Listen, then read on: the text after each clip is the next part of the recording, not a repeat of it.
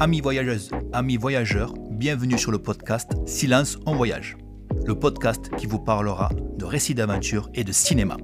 Je vous proposerai toutes les deux semaines un épisode parlant de récits d'aventure de mes invités et pour l'épisode suivant, en compagnie de mon ami Mehdi, nous parlerons de cinéma, mais pas n'importe lequel. Nous parlerons de films d'aventure et de voyage. Maintenant, place à l'épisode. Bonjour et bienvenue pour le nouvel épisode de Silence en voyage. Aujourd'hui, je reçois Manu. Salut Manu. Salut. Comment vas-tu? Bah écoute, ça, ça va, ça va, ça va très bien. Merci de l'invitation. Et de rien. Ben justement, je t'ai invité parce que je me souviens il y a quelques années que tu m'avais euh, que tu m'avais donné le lien pour voir un documentaire que tu as réalisé au Svalbard. Juste pour la petite histoire, Manu a été mon professeur d'image quand j'étais en audiovisuel il y a environ 15 ans. Ouais, on va dire 15 ans, ça sera plus simple. ça fera moins mal, tu sais, pour l'âge, quoi. Ouais. ouais surtout pour moi. En fait. ouais, moi aussi, quand même. moi, je t'ai vu en vidéo, t'es quand t'as un, un, bon teint. c'est le froid hein, qui, qui le maintient. Ah oui, bah oui, c'est ça voilà, là en ce moment, tu vois, euh, c'est pas du tout le cas le froid parce qu'en ce moment il fait 25 degrés à Whitehorse. Ah Donc, euh, ouais, c'est même surprenant d'avoir des températures comme ça. Mmh, mmh. Donc, comme je vous disais, je reçois Manu aujourd'hui car Manu a réalisé un documentaire au Svalbard il y a mmh. quelques années. Je l'ai invité pour qu'il nous parle de cette expérience. Donc, Manu, je te laisse d'abord te présenter qui tu es. Euh, qui je suis alors, euh, je suis moi je me présente la plupart du temps plutôt enfin si je dois avoir une fonction première ça serait plutôt réalisateur de doc de documentaire. Après euh, dans ce métier sous et et par rapport aussi à là où je me trouve c'est-à-dire à Montpellier en France euh, je me dois d'être un petit peu couteau suisse. Donc je suis aussi enseignant depuis plus d'une quinzaine d'années maintenant, comme on l'a dit et souligné. Euh, et je fais aussi du film, euh, du film institutionnel, et je fais, je fais aussi de la prod documentaire. Donc il y a un côté un peu euh, couteau suisse que j'ai été obligé de, de comment dire, de développer au fur et à mesure des années parce que je suis pas, je suis pas localisé à Paris.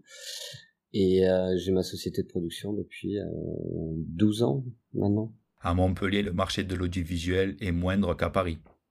Non, c'est que on a moins de, enfin, on n'a pas les raccourcis, enfin, on n'a pas la possibilité d'aller chez les diffuseurs, enfin, on décroche pas le téléphone directement et on n'a pas à arrêter au bout du fil. C'est aussi facilement que des producteurs sur Paris qui ont un peu pignon sur rue et ou alors qui peuvent directement aller euh, dans les bureaux des diffuseurs pour proposer des projets. Euh, sympathiser avec eux parce que des, énormément de choses se font euh, hors euh, hors boulot. Euh, donc euh, ouais. là, ces armes pas, je les ai pas. Mais par contre, on a les sujets. Quand, quand tu as des bons sujets, normalement, des diffuseurs, ils t'écoutent. Et, euh, puis là, ça peut, ça peut fonctionner pour toi. Mais, mais voilà. Ok. Donc là, par rapport au documentaire, est-ce que tu peux nous expliquer en quelques mots le sujet du documentaire? Euh, alors le documentaire s'appelle euh, Longyearbyen, euh, une ville bipolaire. Euh, le sujet, il a évolué. Euh, au, début, j'étais parti vraiment sur sur un documentaire un, peu. Bah, j'étais tombé dans le panneau. C'est un endroit qui m'avait énormément attiré. Euh, j'ai voulu, j'ai été curieux. Je me suis dit mais c'est quoi cet endroit sur la carte que je connaissais pas? Parce que enfin au final je cherchais euh, euh, la ville la plus au nord du monde et je suis tombé sur ce territoire. J'ai trouvé ça complètement fou parce que c'était la première fois que je voyais ce, ce bout de terre euh, émerger sur une carte. Et donc du coup je suis rentré en passion sur enfin de, de cet endroit et j'ai j'ai essayé de, de de me renseigner le plus possible de bah, de ce qu'était euh, ce qu'était ce lieu et, euh, j'ai décidé d'aller euh, d'aller repérer. Je me disais bon bah écoute ça t'obsède tellement maintenant que il faut va va voir ce qui se passe là-bas. Et en 2013 je suis parti je suis parti à l'inconnu au Svalbard à Longyearbyen pour euh, repérer et euh, bah, ce repérage au départ euh, moi j'ai été émerveillé un peu plus par par toute la ville par tout ce qu'elle proposait par la nature environnante par par énormément de choses et j'étais un peu aveuglé parce que enfin à chaque pas je faisais une découverte. Donc pour le coup j'avais envie de faire partager ça. Mais du coup ça ce partage là il aurait été un peu superficiel et je m'en suis rendu compte au fur et à mesure et je me suis dit, il faut pas que tu tombes dans le panneau et que tu fasses un documentaire euh, trop euh, euh, découverte voyage. Donc, euh, au fur et à mesure, le sujet, il a, il a, il s'est réorienté, on va dire. Il s'est réorienté vers quelque chose qui était un peu moins euh, naïf, on va dire.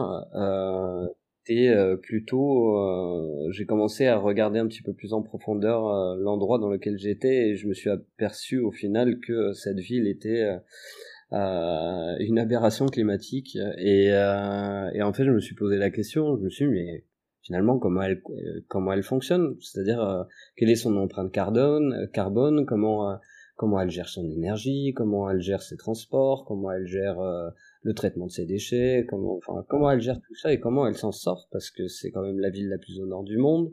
Tu te dis que c'est une ville naïvement hein, parce que moi c'était dans mon dans mon monde parfait que je je me je me disais ça dis ah bah ça doit être euh, ils sont aux portes du, du, du réchauffement climatique. Ils doivent euh, forcément euh, être ultra conscients de ce qui se passe et faire énormément de choses pour essayer de trouver les solutions de demain de pallier dans leur quotidien à à comment dire à limiter leur impact sur, sur, sur l'environnement. Enfin bon bref je me suis donné je me suis mis un peu toutes ces belles idées en tête et au final je me suis aperçu bah je crois que toi, enfin. C'était tout le contraire. Ouais, vu où tu es, euh, je pense que des villes comme ça, t'en as rencontré euh, euh, peut-être ben, C'est un peu le cas à Whitehorse. Alors, juste Manu, je, je me permets d'intervenir.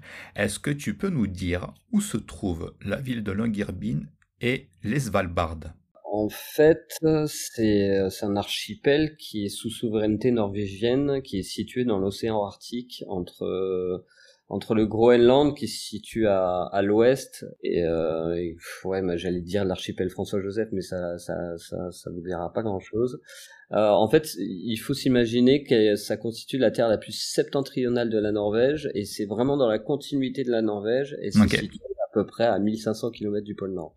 D'accord. Ok, donc là, t'es quand même pas mal dans un lieu. ok, ok, je vois très bien. Bon, moi, je sais, mais ok. ouais, non, mais t'inquiète pas que quand je l'avais regardé le, le, reportage, le documentaire à l'époque, ben, j'avais quand même regardé où c'était, c'est euh, la base, quoi. Ok, donc là, tu as fait ton premier repérage à Longyearbyen, et donc c'est là que tu es venu. Longyearbyen ou Longyearbyen ah, euh, Moi, je dis Longyearbyen, mais euh, je crois qu'on dit Longyearbyen. En fait, tu le dis à la, à la norvégienne, le, le, le Bien. Le Bien. Bien, ça veut dire ville. ok. Donc euh, Longyear, c'était euh, ça vient de John Longyear et c'est euh, c'est celui en gros qui a créé la ville. C'est un américain qui a créé la ville début du début du 20e. Donc là ensuite toi donc tu as fait les repérages. Mmh. Donc là ça a duré combien de temps cette période là 15 jours. 15 jours et euh, je, ouais, je, je, vais te raconter mais euh, en fait, si tu veux, j'étais en contact, euh, c'était super bizarre. Hein. J'étais en contact avec, euh, non non, j'étais en contact avec un guide. Euh, et moi, je, tu moi, je fais partie de ces, ces gens qui qui est pas tranquillisé tant qu'il tant qu'il a pas comment dire réponse plus ou moins à tout sur ce qui ce qui risque de lui arriver quoi. Donc du coup ce voyage moi il fallait que je sois au courant de tout, que je que je sache à peu près tout ce qui pouvait euh, euh, enfin bon bref. Et, euh, et là le, ce guide il me servait de j'ai je lui posais plein de questions, je lui disais ça machin tu veux moi je peux venir avec toi et puis chacun fait sa vie mais je peux t'aider et tout moyennant on essaye de euh, au niveau financier de faire euh, une sorte de moite-moite et j'essaierai peut-être euh, de trouver un plan pour pour faire une vidéo pour une agence de voyage enfin bon tout un micmac mais je me suis dit ah bah tiens ça c'est c'est rassurant pourquoi pas et puis il y aura quelqu'un sur le terrain pour m'aider j'ai fait aller Ok, et je le connaissais pas trop, hein, ce, ce, ce gars-là. Hein. Et, euh, et donc on est on est parti, mais euh, le truc qu'il m'a proposé au début, il m'a dit mais tu sais, euh, si tu veux vraiment découvrir le Svalbard, il faut que tu ailles sur le terrain. ce qu'ils appellent le terrain, c'est en gros en pleine nature, loin de loin de la ville quoi. Et euh, j'ai fait ouais t'es sûr? Parce que enfin moi j'ai aucune expérience là-dedans. Enfin je, suis un peu un nous qu'est-ce que bon ouais je paniquais plus qu'autre chose. Et puis il me dit si si euh, et puis ça va nous faire économiser une bonne partie euh, pour le logement et tout ça etc j'ai mes entrées et tout j'ai fait bon bah, quoi le logement c'est cher à Longyearbyen ah ouais c'est super cher ouais c'est euh, ouais ouais ouais ouais tu parles dans l'hôtellerie ou même euh, euh, les habitants? L'hôtellerie, il faut pas y aller déjà. Tu essaies de trouver, essaies de trouver un petit appart à louer. Et encore ça, c'est cher. Mais tu, tu c'est l'auberge de jeunesse, vaut mieux quoi. Enfin, là, t'en as quelques-unes qui ont un prix à peu près correct, à 70, 80 euros la, la comment dire, la, la nuit, euh, ça va à peu près. Mais sinon après, c'est des, c'est des tarifs qui sont, qui sont fous. Ok. Et, euh, et, puis bon, en plus le repérage, moi j'avais pas un budget euh, énorme, hein, euh, donc du coup j'ai dit ah bah le, ouais, pourquoi pas, mais je savais pas dans quoi je m'embarquais. Je me disais mais t'as jamais fait ça de ta vie, comment tu vas faire quoi Et là j'avais énormément de questions pour le coup. Et, euh, et donc je pars avec lui, on se retrouve à Longyearbyen.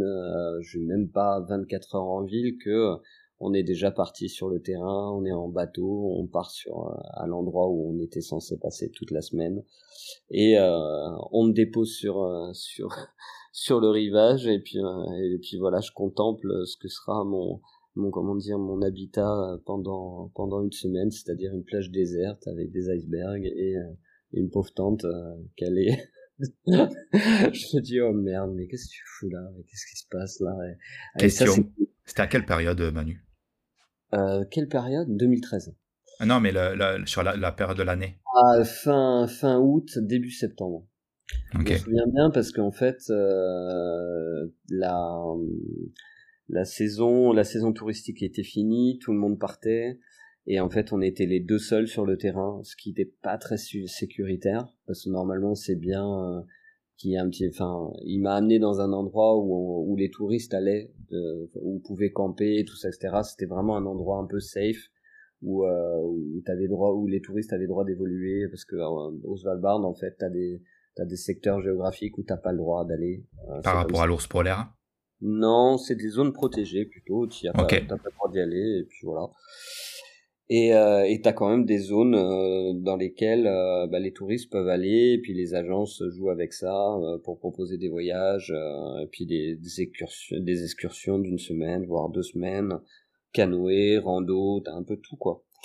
Et nous, on avait, et on avait un canot et on avait bah, justement la tente qui était déjà plantée là, qu'on nous avait laissée et que les derniers touristes en fait quand on est arrivé, les derniers touristes partaient, donc on s'est retrouvé tout seul euh, en fait. Et normalement, c'est un petit peu plus sécuritaire de se retrouver avec des groupes. Euh. Bon, bref, euh, voilà. Et nous, on s'est retrouvé à deux, et... je me suis dit bon bah voilà, bah maintenant, il va falloir t'adapter, hein, mon grand. Je me suis dit, et puis c'est bizarre parce que toute cette peur que j'ai que j'avais avant de partir et autres, et j'ai quand même un peu flippé. Hein. Euh, toute normal, hein euh, elle a disparu une fois que j'avais posé les pieds euh, sur cette plage. Je me suis dit bon bah t'y es maintenant, fais-le quoi et fais cette semaine un peu euh, roots euh, que je t'as jamais fait de ta vie, ça te fera une expérience de fou. Et c'est vrai que c'était le cas, même si euh, c'était un peu c'était un peu rock'n'roll parce que on n'était que deux et il fallait faire des des tours de garde de 4 heures et pour, pour quelqu'un déjà, enfin moi c'était la première fois et tu me demandes de faire un tour de garde de 4 heures, t'es bien gentil, mais, mais bon, il avait, le truc, tu sais. il avait l'air confiant, tu vois. Alors que j'aurais pas, j'aurais pas emmené large devant, devant un ours, quoi. Enfin, qu'est-ce que tu veux, enfin, bref. C'est justement le tour de garde, c'est par rapport à l'ours polaire. Ouais, c'est ça. Le tour de garde, tu le fais par donc 4 heures euh, et on alternait comme ça. Euh, puis euh, voilà. Puis après les phases où on était tous les deux réveillés, ben on faisait quelques randos autour, on a fait du canot, on a fait pas mal de trucs. Et c'est vrai que là, pour le coup, même si Bon, voilà, on s'est pas non plus entendu comme la en foire, mais là où il avait raison, c'est que si on veut découvrir le Svalbard, bien sûr, c'est c'est en nature que tu le découvres et c'est pas en ville, quoi. Ça, c'est une certitude. Oui, bien sûr. Et là, pour le coup, euh, bah, cette semaine, ça a été un gros choc dans, dans ma vie parce que ça a changé beaucoup de choses. Enfin, et puis bon, beaucoup d'introspection aussi, hein, parce qu'au final, tout, tu oublies tout. Hein. Quand t'es au milieu de nulle part, tu... alors là, ça c'est cliché 2000, mais mais c'est ça c'est c'est vrai en fait c'est que tu penses qu'à manger à te promener euh, regarder les icebergs tu mais tu penses à rien d'autre ouais, bah là tu reviens à l'essentiel là ouais ouais tu penses un peu à ta vie c'est tout. Et, et tu trouves bon ça tu dois le savoir aussi mais tu trouves tout bon. Tout ce que t'as amené alors que c'est dégueulasse hein c'est c'est de la soupe euh, noodle c'est enfin tout ce que et tu trouves tout bon. Le café lyophilisé moi je suis un amateur de café j'adore le café. Voilà je le trouvais excellent sur le terrain. Franchement ouais ouais ouais ça c'est ça c'est fou parce que c'est le côté un peu petit plaisir quoi petit plaisir de la vie euh, mais c'est important hein. ouais, et ça joue hein. ça joue énormément et au niveau parce que là quand t'es fin août septembre ouais comment est l'ensoleillement? Parce que je sais qu'à Svalbard, il y a jour polaire et nuit polaire. Mais à ce moment-là de l'année, c'est comment? Ça va encore. Il y a euh, les tours de garde se passaient entre chien et loup, en fait. Euh, c'est-à-dire, on n'était pas dans une nuit totale. Euh, on pouvait encore voir les choses, mais le soleil se couchait, quoi. Par contre. Se couchait, mais t'avais la lueur, quoi. Ouais, c'est ça. Comme ici à Whitehorse, en fait, le Yukon, c'est le même principe à partir du moment que tu ne passes pas le, le, cercle arctique, là, nous, en ce moment, là, au moment où on enregistre, on est au mois de, on est fin juillet 2020, oh ben, fin juillet, quoi. Et c'est exactement ça, c'est que quand tu regardes dehors la nuit, en fait comme une sorte de petite lueur permanente. Donc, il se couche le soleil, mais pas assez pour que tu aies vraiment une nuit noire. Tu n'as pas vu d'aurore boréale alors? Si, si, il y en a. Si, quand même. Alors, apparemment, c'est, un peu... enfin, non, pas, ce, pas à cette période-là, pas à cette période-là. Mais euh, c'est euh, c'est pas vraiment l'endroit le, le plus adéquat pour euh, pour voir des des aurores boréales. Enfin, c'est pas là où elles sont le plus fortes, en tout cas. C'est pas au Svalbard. Okay. Vaut mieux descendre plus bas au niveau de la Norvège. Là, par contre, c'est là, c'est festival, Tromsø, l'Axel, tout ça. Donc là, ensuite, après ta, ta semaine de, on va dire, de découverte du Svalbard, ouais. tu es resté encore une semaine derrière? Ouais, je suis resté une semaine et là j'ai commencé à rencontrer un peu ce qui euh, pourrait être mes mes mes futurs euh, mes futurs personnages. Donc la la mère de du Svalbard, la mairesse du Svalbard à l'époque, euh, enfin de de Longyearbyen à l'époque. Euh, Christine Christophersen et puis après d'autres personnages qui sont dans mon doc aussi. J'ai rencontré le gouverneur aussi le gouverneur du Svalbard parce que tu as deux autorités, tu as l'autorité, euh, tu as le gouverneur qui lui régit plutôt toutes les règles liées au territoire euh, et tu as bah, le maire de Longyearbyen qui lui euh, est plus euh, la ville quoi. Et donc j'ai rencontré oui tout, toutes les personnes qu'il fallait euh, plus ou moins rencontrer pour pour montrer patte blanche et puis essayer de, de comprendre un peu comment ce cet endroit fonctionnait quoi. Donc là, tu es, quand tu es rentré en France, c'est à ce moment-là que tu as développé un peu plus l'idée du documentaire ou c'était quand même encore très flou? Mmh, Non, je, je, pense qu'une fois que je, suis rentré en France, après je me suis dit que enfin, j'étais euh, à la fin du séjour euh, de la deuxième semaine, à la fin, je me suis dit non, il faut que faut que tu parles d'autre chose, faut que tu essaies de trouver un angle qui euh, qui soit un petit peu plus, enfin qui te ressemble un peu plus et qui.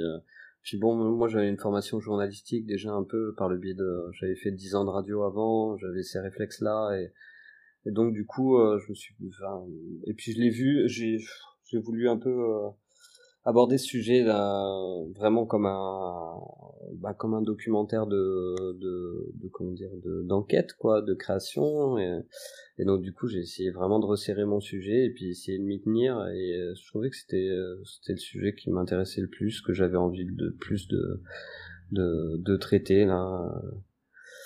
Et du coup quand je suis rentré bah ouais euh, j'ai commencé à écrire quoi et, et, et, à essayer de bah de multiplier aussi les les, les, entretiens parce que je faisais des entretiens à distance aussi pour avoir d'autres informations pour essayer de bah, de compléter un peu l'idée que j'avais.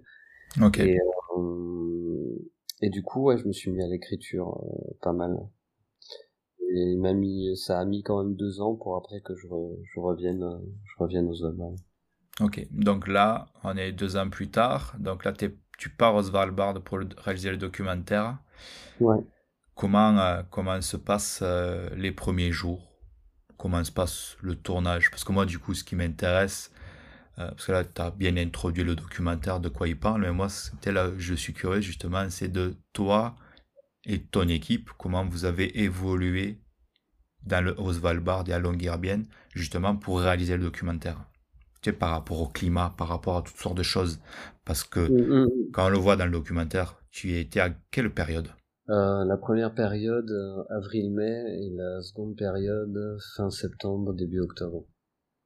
Voilà, donc moi c'est vraiment plus par rapport à comment s'est passé le tournage aux Svalbard dans un ordre chronologique, et avec des petites anecdotes. Un tournage aux Svalbard, qu'est-ce que je pourrais te dire euh, Qu'est-ce qu'on a appris? On a appris quand même pas mal de trucs, mais au final, le, le, tournage était assez bien planifié, on avait quand même bien... Et puis, enfin, il faut, il faut dire quand même aussi que le, ce documentaire, il a été fait exclusivement euh, quasi en huis clos. On était, on était en ville, quoi. Donc euh, là, pour le coup, euh, ça allait. Euh, Longyearbyen, euh, si vraiment je dois faire une image de ce qu'est Longyearbyen, c'est une station de ski euh, avec tout le confort, quoi. Enfin, il faut pas s'imaginer que la ville la plus, la plus au nord du monde est une, est une ville euh, avec des euh, avec des igloos et des, en tout cas voilà ils ont tout le confort ils ont plus que ils ont plus que tout le confort ils ont même la fibre tu vois toi tu galères avec ta avec ta avec ta connexion internet bah eux sache qu'ils ont la fibre qui arrive directement chez eux quoi. Ouais. Euh, non ils ont un confort qui est incroyable je trouve. euh, il fait bon vivre, la qualité de vie, elle, est bonne là-bas. Tellement qu'ils ont réussi à tout apporter là-bas, quoi. C'est, c'est, c'est, assez dingue, quoi. Euh, donc euh, un tournage en ville, bah finalement ça se passe, c'est un peu, c'est un peu comme tous les autres tournages en ville. Finalement, nos déplacements étaient minimes. il y a que les anecdotes que je peux te raconter de tournage qui vraiment nous ont marqué et, euh, c'est peut-être des, des anecdotes plutôt de découverte parce qu'on est on a on est rentré dans des lieux qui sont qui sont pas croyables et que j'ai même pas forcément mis dans mon documentaire. Et on, et on a fait face aussi à bah, ce qui est un tournage comme tu le dis euh, dans le dans le Grand Nord avec euh, toutes les techniques qu'il faut euh, qu'il faut apprendre pour que bah pour que pour que tout se passe bien quoi. Pour que tu meurs pas de froid pour que tes batteries se déchargent pas trop vite pour que tu vois toutes ces choses quoi. Comment ça se passe? bah euh, le premier jour c'était assez drôle. On est arrivé euh, on est arrivé de l'aéroport. On avait une interview euh, à 22 heures et et de toute façon 22 heures il faisait encore il faisait encore jour. Et on est été arrivé dans l'après-midi un truc dans le genre. Et puis donc, du coup on arrive bah ça va, personne n'était trop, euh, comment dire, euh, euh, choqué de, de l'endroit où ils arrivaient. la température était plus ou moins clémente, comme, enfin, elle était clémente plutôt, comme, comme la plupart du temps aux Svalbard, enfin à Longyearbyen en tout cas et aux Svalbard en général parce que tu as le Gulf Stream qui arrive jusqu'aux Svalbard et qui qui vraiment amène des températures qui sont un peu enfin qu'on n'imaginerait pas à cet à cet endroit-là du globe du style bah, toi, tu peux avoir des positifs faciles en été entre 15 et 20, ça arrive, quoi. C'est quoi Tu vois, c'est à 1500 km du pôle Nord, hein, quand même. Et l'hiver? Euh, L'hiver, ça va pas, ça va pas si bas que ça. Hein. Tu, c'est du, en moyenne, je pense qu'on doit être sur du moins 25, moins 30. Hein. Je pense qu'il y a des ah, ouais. Ah, je, te, je, te confirme que oui, oui, parce que moi j'ai vécu au Québec au début, là je suis, à, je suis au Yukon.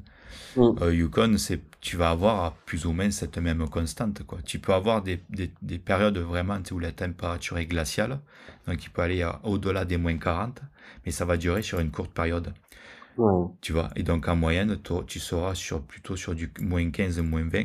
Et le mm. Québec, c'est pareil. C'est-à-dire qu'ils peuvent avoir des températures très froides, au-delà des moins 30. Mais tu vois, le Québec, je te dirais, entre moins 10 et moins 20 l'hiver, tu vois. Ouais, bah, c'est surprenant en fait. Ouais, ouais, on n'est pas. C'est un peu près pareil. Hein. Enfin, je pas ce que tu veux. Et comme tu dis, t'es à 1500 km du pôle Nord, quoi. Ouais, c'est ça, c'est ça qui est plus. Euh... Qui est surprenant. Mais surprenant, ouais. Et euh, donc du coup cette interview aux 22 heures prévues, on était arrivé l'après-midi, on a pris euh, on a pris possession de notre appartement et tout, on était quatre. Hein. Euh, moi j'avais fait venir du coup je, en documentaire j'aime bien être moins, mais là pour le coup je voulais mettre toutes toutes les chances de mon côté. Il y avait il y avait Lucie qui nous accompagnait et qui et qui était assistante réelle, qui parlait, euh, qui parlait bien anglais et donc du coup qui euh, dirigeait un petit peu les, euh, les interviews que j'avais que j'avais écrites et tout ça, etc. Et comme ça, moi, je pouvais aussi me concentrer à l'image et puis dès qu'il y avait une réponse qui me qui me plaisait, je j'essayais de rebondir et de lui dire est-ce que tu peux. Enfin, c'est moi qui dirigeais l'interview, tu vois, par et euh, il y avait Benoît qui, euh, qui lui était à la deuxième cam et Nico qui était au son. Donc j'avais vraiment cloisonné le truc pour que au final ces premiers 15 jours se passent euh, super bien. et donc première interview à 22h, on va sur les hauteurs de Longyearbyen et puis nous on y va. Enfin pas surpris par le climat, on y va, on s'habille normalement quoi pour supporter le froid et tout et en fait, euh, on commence à se mettre en mode interview, c'est-à-dire ultra statique, euh, avec une caméra fixe, euh, une deuxième caméra fixe. Et en fait, l'interview dure quand même pas mal de temps, trois quarts d'heure, une heure. Et en fait, on s'est aperçu, on s'est aperçu au bout d'une, je sais pas, c'était une demi-heure. Il y avait, bah, il y avait deux personnes. Je crois que c'était Benoît et peut-être Lucie ou peut-être moi, je sais plus on commençait à avoir nos, tu nos mains qui, euh, qui, pas qui gelaient, mais qui, euh, les extrémités commençaient. Les engelures.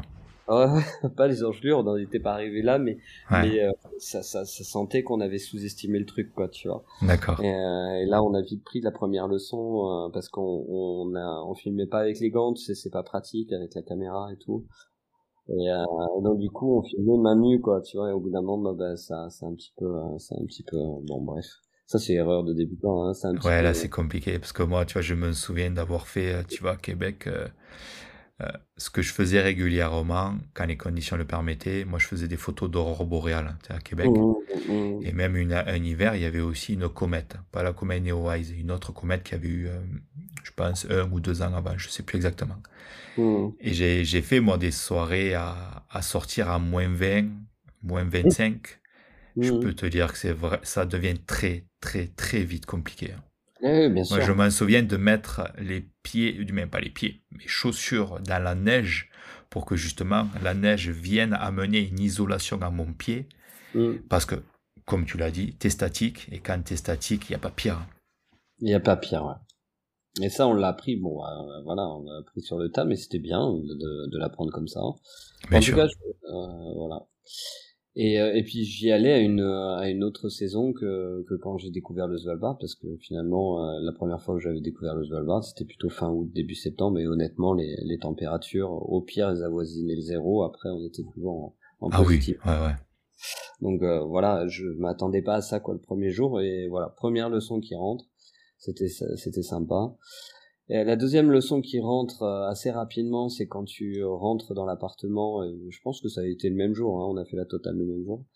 Euh, tu rentres dans l'appartement qui est surchauffé parce qu'il faut savoir hein, leur appart euh, tous les appartements là-bas sont surchauffés hein, on va savoir pourquoi mais... bref ils sont chauffés et tu rentres euh, et en fait tu rentres avec ton matos et en fait après tu te dis ah bah tiens on va dérocher et tout et en fait tu te rends compte que ton matos il est rempli de buée en fait le choc thermique a été eh que, voilà. Bon bah voilà deuxième leçon euh, et les prochains les jours suivants bah finalement tu te sers. Tu sais il y a je sais pas si c'est configuré comme ça mais sûrement euh, souvent au Svalbard les appartements il y a une sorte de petit sas au début où en fait tu peux euh, tu peux enlever toutes tes affaires c'est-à-dire tes grosses chaussures et te dessaper quoi tu vois. Et ce petit sas est souvent un peu séparé de l'appartement et, euh, et, donc du coup, on mettait le, quand on rentrait de tournage, on mettait le matériel dans ce petit sas qui avait une température euh, qui était entre les entre les deux, entre dehors et, et, l'appartement pour qu'il puisse ne pas subir ce choc thermique avec, avec, ses buées sur les objectifs, sur les miroirs, quand je parle de miroirs. Et euh, mais voilà, deuxième voilà deuxième euh, leçon de euh, qu'on a vite appris. Et donc du coup, on, laissait le matériel pendant une heure dans le sas pour que pour qu'il s'habitue à, à, la température. Et puis donc il y a ça, ça pas mal. Et après, au final, après, comme je te dis, comme le tournage se passait en ville, finalement, on n'a pas eu vraiment de déboire, on n'a pas eu, on n'a pas eu vraiment de d'autres leçons à, à, comment dire à, à apprendre euh, par rapport à notre à notre tournage. Ouais, donc c'est quelque chose auquel tu t'attendais ou c'est quelque chose auquel tu as été surpris au final d'avoir une certaine facilité en, en, termes de tournage pour un territoire du Nord? Bah, j'étais, j'ai, mais on va en parler peut-être plus tard, mais euh, j'étais pas, j'étais pas en pleine nature. Encore une fois, j'étais dans une ville, dans une ville de habitants qui avait tout le confort, donc euh, euh, enfin vraiment même s'il nous manquait des piles ou si il y avait il y avait le, il y avait le supermarché tu vois en centre-ville. Donc il y avait pas de souci.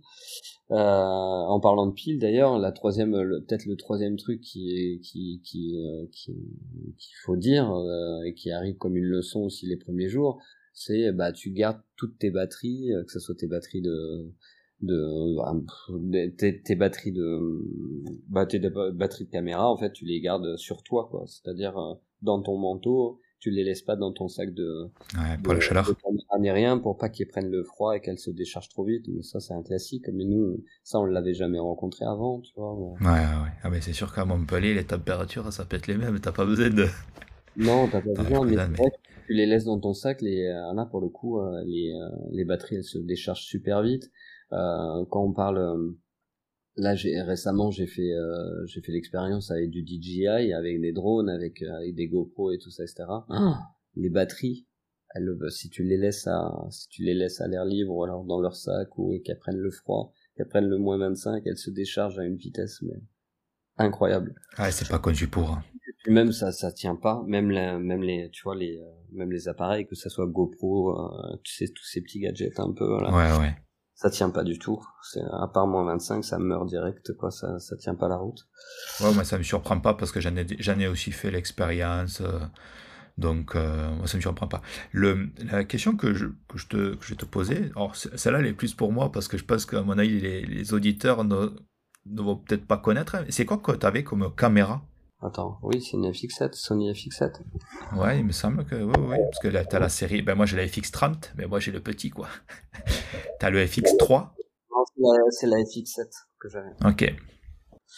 Ouais, bah, ouais, bien. En fait, au début, euh, bah, tiens, petite anecdote. Au début, on l'a, on l'avait, euh, on l'avait euh, protégé avec avec un porte-à-brace. Tu sais, c'est c'est la marque. je crois qu'ils sont ils sont sont aux États-Unis, ils sont dans l'Oregon, un truc dans le genre. C'est une marque en fait qui euh, qui euh, il, fabrique des euh, des housses euh, pour tes, pour les caméras pour qu'elles euh, en fait c'est des manteaux pour caméra quoi tu vois. Pour qu'elles soient au chaud quoi. Ouais. Mais c'est ça les fait pas sur mesure. En fait tu fais ta tu fais ta commande tu dis ton modèle et tout et puis eux ils te l'expédient un mois plus tard quoi c'est euh, c'est bon, c'est c'est vraiment la marque de référence quand tu dois partir dans des euh, dans des euh, territoires arctiques comme ça, tu tu, tu prends porte-à-brise. Mais après, on s'est vite rendu compte que finalement, avec les températures du, du Svalbard, c'était pas nécessaire. Ouais, c'était pas si nécessaire que ça, et que si t'avais une bonne caméra, un bon boîtier, ça pouvait ça pouvait tenir le choc jusqu'à moins 25 moi, j'ai pas vu euh, mon matériel vriller. Euh, je, l'ai vu vriller. C'était un 5D Mark III, je crois. Et je l'ai vu vriller un peu par moins 25. Mais euh, sinon, ça, ça tient ouais, complètement. Et je suis parti avec un, un DX Mark III. lui, il a, il a tenu coup total partout, toute température. Donc là, pendant comment a duré ta première période de tournage? 15 jours et la deuxième période 15 jours aussi. Ok. Et donc là, tes tournages, est-ce que c'est que, est-ce qu'ils te prenaient quand même pas mal de temps dans la journée ou t'avais du, ou vous avez vous d'aller avec l'équipe du temps libre pour euh, faire, euh, pour découvrir, pour faire des activités, je sais pas? Ah non non non. Euh, là on là on venait pour un but quoi. donc là c'était vraiment focus à fond quoi. Ouais, c'était même c'était même totalitaire. J'allais dire. non, bah, bah, c'est pas ça. C'est que c'est qu'on on, on avait investi quand même euh, et on n'avait pas de diffuseur. On avait euh, c'était une prod qui était euh, qui était à risque et, euh, et donc du coup euh, bah, il fallait quand même qu'on à la fin qu'on ait vraiment tout tout ce qu'il nous fallait pour pour pouvoir bah, raconter cette histoire et puis faire ce film et donc du coup le planning il était quand même assez très chargé. Et euh, mais ce planning nous faisait quand même euh, bah, découvrir des lieux, euh, des lieux un peu fous du, du, du Svalbard et de Longyearbyen. Donc, euh, je peux te dire que je, je pense avoir vraiment euh, tout fait dans la ville. Quoi. Déjà, je la connais par cœur, ça c'est c'est un, fait. Et, et, vraiment, les endroits les, les, les, plus inaccessibles, je les ai, je les, je les ai fait fait là-bas quoi. Et à cause du documentaire quoi, quoi ou grâce au documentaire. Parce que ça m'a ouvert euh, les portes quoi. D'accord. Euh, là si euh, pourquoi tu as fait deux périodes de tournage? Est-ce qu'il y avait une raison? Ah bah ouais quand je me quand on est rentré de la première euh, ben j'ai pas j'ai pas véritablement pitché le, doc mais en, gros le doc c'est en gros une, un débat à l'américaine sur ce que de comment devrait fonctionner en gros euh, euh, euh, face face aux enjeux climatiques, face au développement durable, face à, toutes ces choses-là. Et en fait, moi, j'avais trois ans, j'avais l'angle de l'énergie, du traitement des, des, traitements des déchets, des transports. En fait, mes personnages étaient relatifs à chaque thématique que je traitais dans dans le film. Et et donc du coup, euh, j'essayais d'analyser comment cette ville s'en sortait euh, par rapport à chacun, chacune de ces thématiques. Et, euh, et au milieu de tout ça, t'avais une ligne narratrice sur euh, euh, l'élection du maire euh, de l'année 2015, parce que je, crois que c'est renouvelé tous les cinq ans, il me semble là-bas. Et donc du coup, je voulais en gros montrer à quel point aussi, bah euh, ben, l'orientation de la mairie là-bas pouvait euh, changer aussi euh, les choses et qu'il pouvait y avoir des décisions fortes qui qui pouvaient être prises pour pour un peu inverser la tendance que je constatais à Longyearbyen et donc du coup il y avait pour la première fois dans une élection au, Svalbard, il y avait un, parti écolo qui se présentait pour la écologiste qui, euh, qui se présentait euh, pour la première fois à la mairie de de Longyearbyen et donc du coup ça m'a ça m'a intéressé ça m'a interpellé et donc du coup j'ai fait une une ligne narratrice qui euh, qui sont que qui est l'élection en fait du maire de Longyearbyen en 2015 quoi. Ok donc, ça je me souviens très très bien. J'avais euh, j'avais donc une première partie que j'ai pu euh, j'ai pu filmer en avril-mai où ils étaient un peu en période de de euh, électorale. Ouais, électorale quoi. Et puis après, je suis revenu fin septembre début octobre pour pour avoir bah, le résultat tout simplement. Voilà. Ok, oui, parce que je me souviens très bien que c'était le parti vert contre un, parti travailleur surtout ceux-là qui, eux, ils défendaient le travail, l'emploi à fond, et qui t'a laissé un peu de côté euh, certaines solutions euh, ouais, l'environnement écologiques. Oui, bien sûr. C'est ça, t'avais les travaillistes, t'avais, t'avais quatre ou cinq partis. Et, voilà, et t'avais des personnages justement qui étaient liés à ces partis dans mon film. Donc euh, tout ce tout ce qui est un peu, je, voulais raconter au moins une, petite histoire parce que je savais que malheureusement mon film serait ultra bavard et que ça, comme c'était un débat à l'américaine, c'est en gros euh, pour et contre, pour ou contre, tu vois, et que les gens se répondaient énormément en ping-pong comme ça. Euh, je savais que je savais qu'il fallait au moins que j'essaye de te faire tenir ça sur une, ligne narratrice. Euh, fallait que je mette un petit intérêt en plus dans, dans le film. C'était justifié parce que la politique, ça peut faire beaucoup. Hein. choses, malheureusement. Et donc là, quand vous avez fait cette première période de tournage, date dans votre esprit, surtout dans ton esprit, est-ce que toi, tu avais l'intention de faire tout le documentaire pendant la première période Au début, ouais. Au début, je me suis dit que bah, ça serait déjà plus économique de pouvoir le faire pendant la première. Ouais, bien sûr. Après, il est, enfin, on s'est vite aperçu de toute façon qu'il était vital pour la narration que que je revienne pour les résultats. Donc du coup, donc du coup, euh, quand je suis rentré, euh, on a vite décidé en fait que j'allais repartir. Et on est on est reparti en équipe réduite, on est on est reparti qu'à deux après, parce que on avait pris l'expérience, parce que parce que ça coûtait moins cher, parce que c'était simple quoi. Est-ce que tu avais, avais aussi peut-être la majeure partie lors de la première période et donc la, deuxième période, elle a servi à quoi en fait? Pour avoir le, le suivi? Ouais, le suivi, euh, d'autres interviews, des compléments. Il y a des personnages nouveaux qui sont arrivés que j'avais pas prévus. Euh, non, non, elle, a été ultra importante la deuxième partie. Euh, sans, sans elle, euh, il y, a, y, a, des choses que ben, le film serait pas serait pas ce qu'il est. Et ouais, ouais, de nouveaux personnages, la narratrice qui qui se termine et et puis surtout avec Benoît, il me semble, à cette période-là, on a, on a découvert des, des, des trucs, des, endroits au Svalbard qu'on n'aurait jamais, euh, enfin, qu'on n'avait pas vu la première fois. On nous a ouvert encore plus de force à cette deuxième session qu'à la première. Donc là, par exemple, qu'est-ce que tu as vu comme endroit incroyable au Svalbard Incroyable, qui sont un peu fous. Euh, bah, je suis rentré dans le, dans, dans le Global Seed, euh, Seed Vault, par exemple. Tu vois ce que c'est ou pas? Non. Euh, c'est un grenier de semences. En fait, c'est là où ils euh, où ils, euh, où ils stockent des, des semences qui arrivent du monde entier.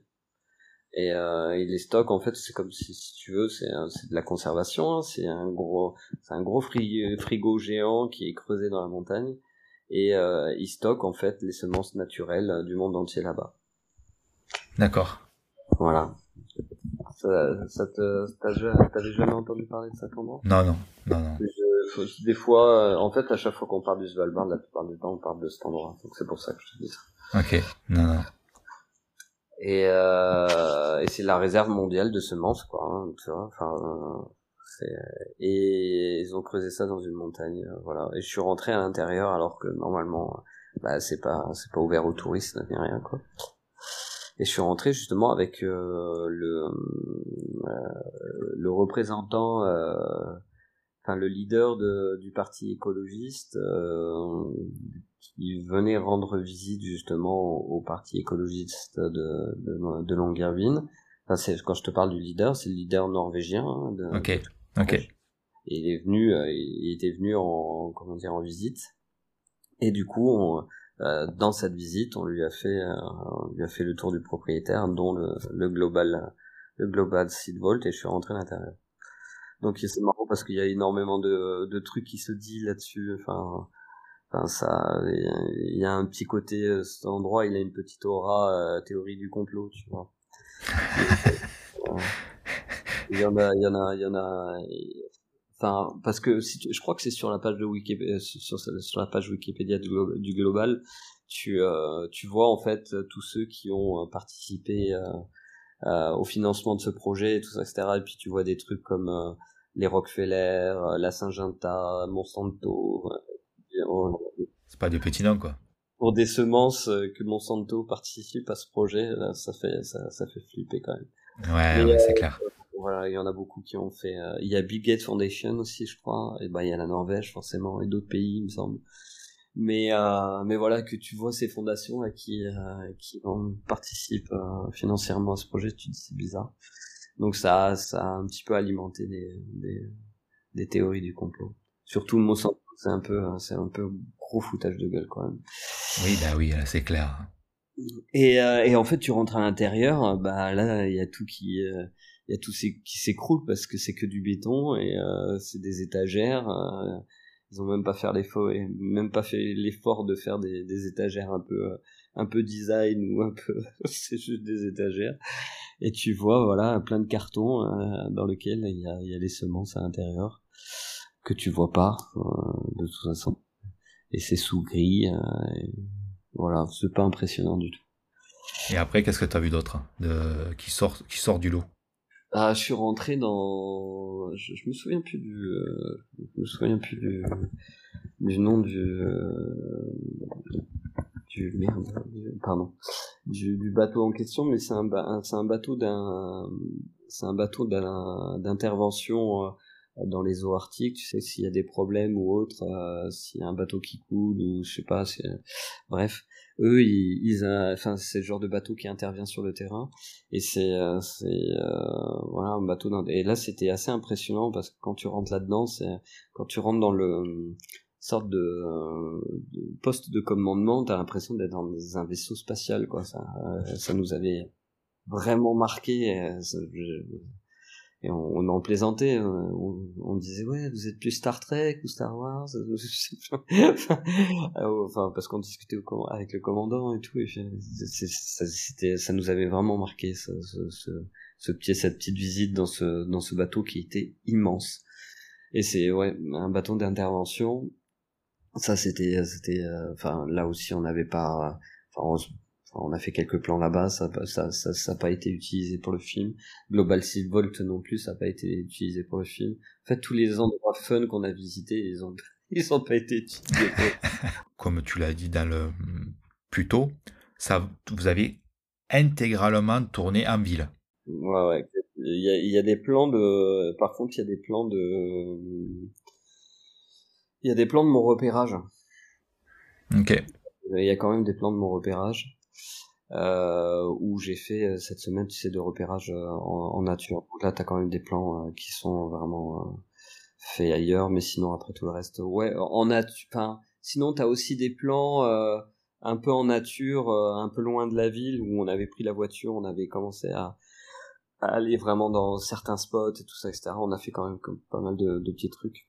Et qu'est-ce qu'on a fait encore de Bah, on est rentré dans une mine de charbon. Hein.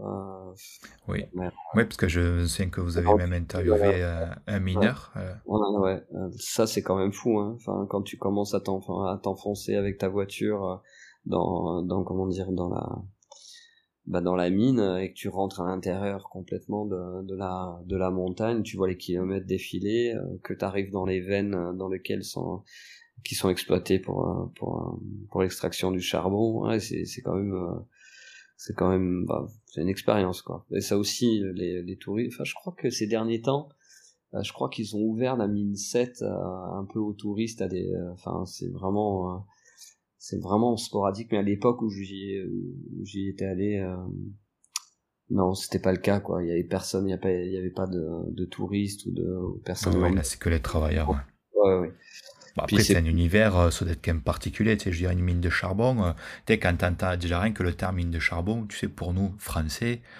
je veux dire, tu as l'impression de reculer un siècle en arrière. Tu sais, quand tu parles d'exp... Parce que tu il y en a plus, je veux dire, en France, tu vois. Ah oui, non, en France, bien sûr que Non, non, je, je, sais qu'il y en a à travers le monde, tu vois, mais te dire une mine de charbon, nous, en France, il y en a, il y en a plus depuis un moment, je pense. Hum, hum, hum. Et donc euh, là, c'était quand même, euh, c'était quand même sympa. Et qu'est-ce qu'on a fait aussi? Et on a été aussi euh, sur le plat. Il y a un plateau en fait qui est situé entre l'aéroport, entre l'aéroport et la ville. T'as un endroit qui s'appelle euh, Kongsberg Satellite et c'est c'est un espace, un plateau où t'as plein de satellites. Euh, qui sont qui sont utilisés par par de nombreuses entreprises dont dont par exemple la NASA et, euh, et là, c'est un endroit euh, où tu rentres pas comme ça non plus. Il te faut des autorisations, il faut montrer pas de blanche, t'as des barrières et tout. Euh, on te, on te, comment dire, on te relève la plaque et tout. Enfin, nous, on y a été une période encore où on peut, on pouvait venir avec notre propre voiture et tout, et puis pouvoir stationner là-bas. Mais maintenant, ils ont trouvé un système où apparemment, faut, faut faire marcher les taxis de la ville pour, pour y aller. C'est-à-dire, t'as pas le droit de rentrer avec des voitures civiles là-bas. Okay. bon, bref une petite anecdote comme ça.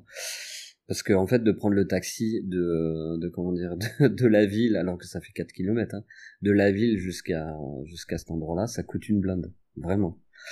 Et donc du coup quand je dis ça que ça fait marcher les les, les taxis de la ville c'est que c'est une réalité c'est que toutes les courses là-bas ah oui, oui complètement Bref, euh, ils ont dû passer un accord, je sais pas. Mais en tout cas, à l'époque, on y était, ça va, on y allait avec notre voiture bah, de civil, et on a eu la chance de bah, d'être sur ce plateau avec ces, ces, satellites qui sont énormes, et, et on les a filmés, tout ça. On a fait plein de trucs là-bas, mais pareil, c'est pas dans le film.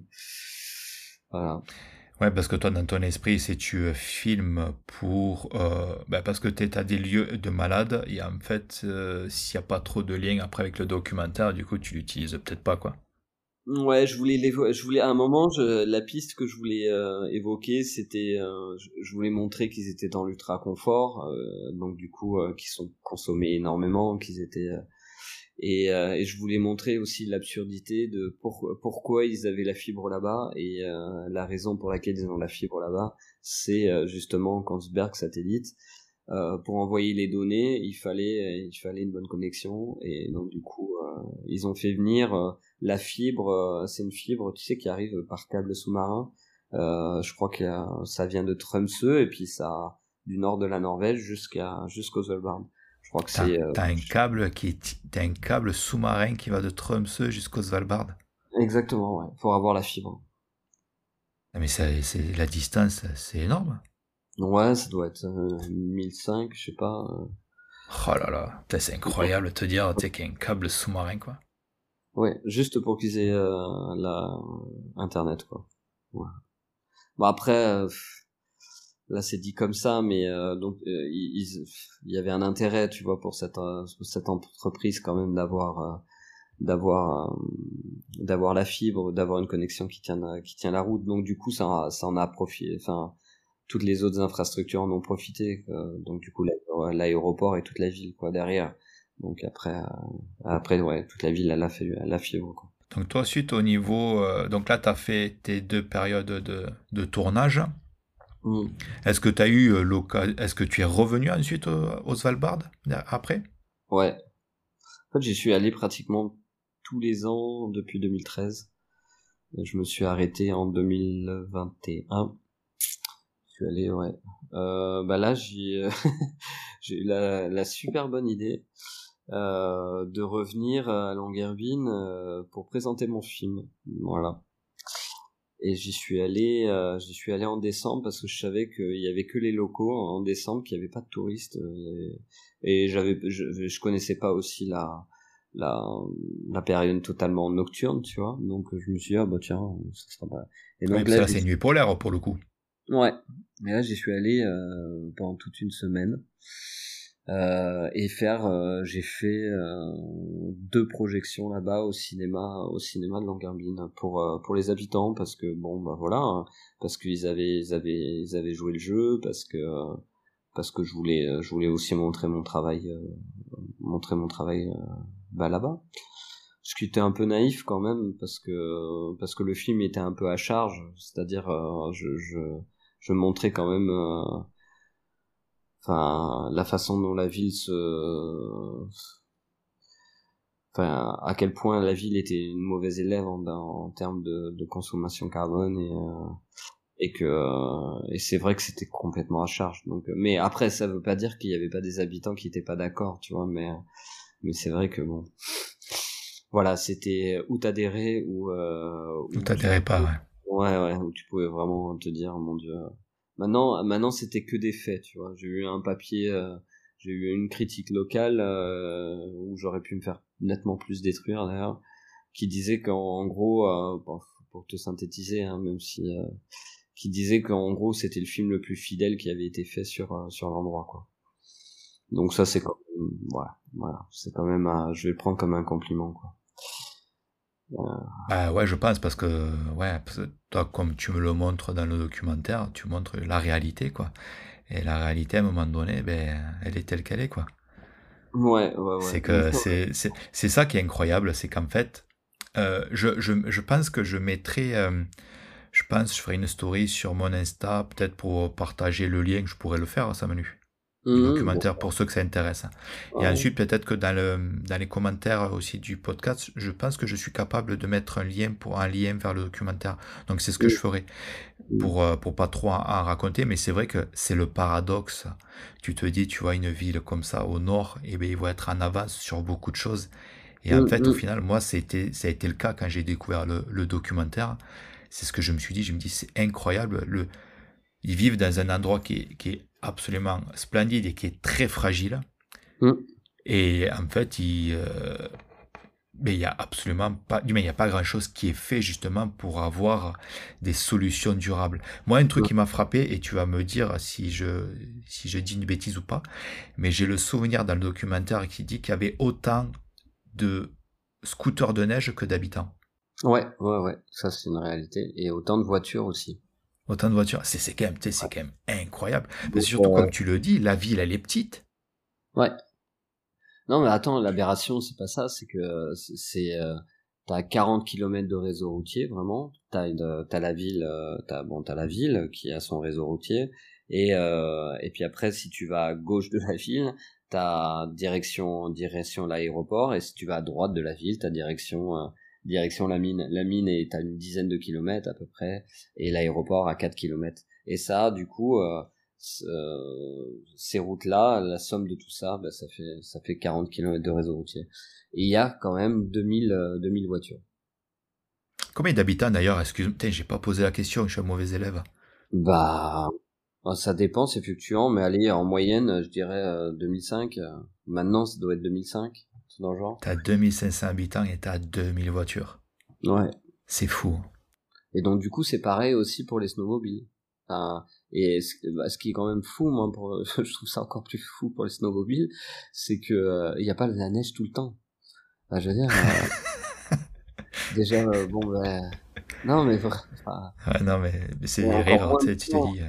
Enfin, la, la, la, la, neige, elle a du mal à tenir, elle, elle, elle est de plus en plus tardive et tout ça, etc. Donc l'espace-temps où vraiment c'est intéressant de faire des balades en snowmobile, où tu peux le faire encore en plein jour et que et, qu'il y a de la neige, et eh ben il est ultra réduit et tu te dis en fait euh, voilà il y a, autant de snowmobile pour juste euh, peut-être deux trois mois d'activité vraiment euh, et tout le reste après les snowmobiles ils sont des fois il y a enfin, des, des, fois il y a des pas des cimetières mais t'as des t'as des snowmobiles abandonnés à droite à gauche dans la ville parce que les propriétaires sont partis, ils les ont laissés parce que tu vois comme une vieille mobilette.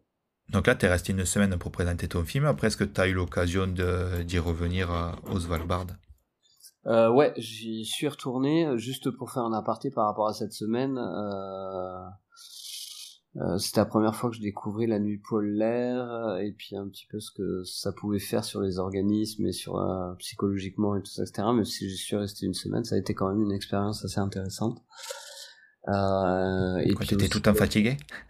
Non, en fait, je me faisais un rythme. Je, je, fais comme si euh, c'était pareil que pour le, le, plein jour. Moi, pour moi, euh, je me disais bon bah voilà, c'était l'heure, tu te lèves. Euh, tu, je faisais vraiment abstraction de de comment dire de, de ce qu'il y avait dehors quoi. Si c'était pleine nuit, bon, m'en foutait pour moi. Ce qui me réglait, c'était l'heure quoi, tu vois.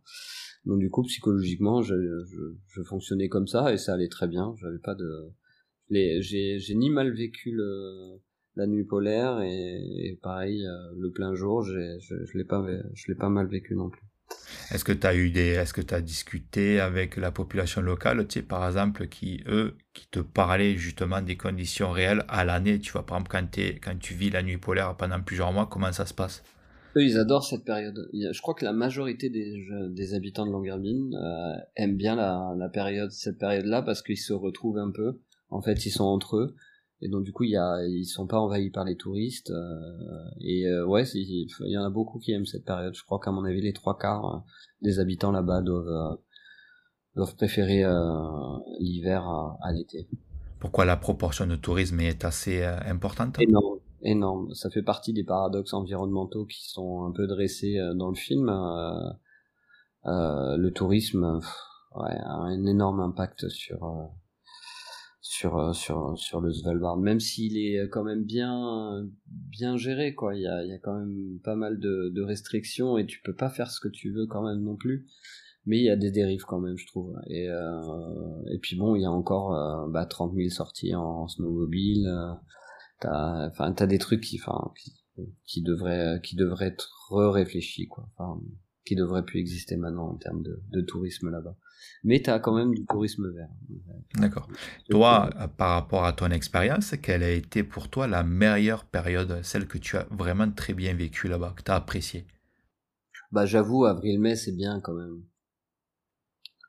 C'est bien parce que t'as encore la neige et il fait pas trop trop froid. Il fait pas trop trop froid. Euh, moi je préfère quand même l'endroit quand il est en, quand il est enneigé quoi. Donc je dirais ouais cette période-là, le printemps c'est pas mal. C'est la meilleure période pour y aller. Euh, Ok, donc là, ensuite, toi, tu es resté la semaine aux Svalbard et ensuite, tu, euh, est-ce que tu as eu l'occasion d'y, retourner après la projection?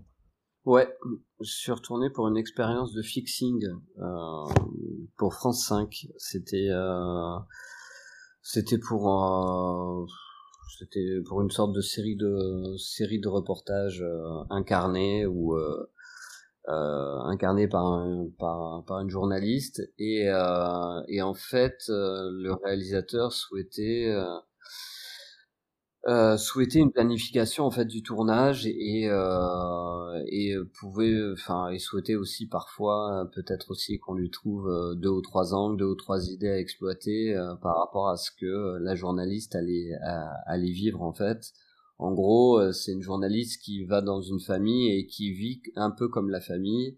Et, nous, et, euh, l'idée, c'est de proposer euh, des scènes un peu folkloriques qui permettent de comprendre la vie là-bas, quoi. Et donc du coup, c'est incarné et c'est elle qui, à chaque fois, alimente les conversations et qui et qui discute avec les habitants qui qui ont bien voulu la la comment dire la la loger, quoi. J'ai une petite question. Qu'est-ce que c'est un fixeur? Un fixeur, c'est euh, c'est quelqu'un qui vraiment te, un spécialiste d'un endroit particulier qui euh, te trouve euh, qui te trouve en fait des, des personnages à interviewer, qui te trouve des endroits à aller filmer et qui t'organise en fait le de, le planning du documentaire avant même que que la l'équipe technique arrive sur les lieux quoi.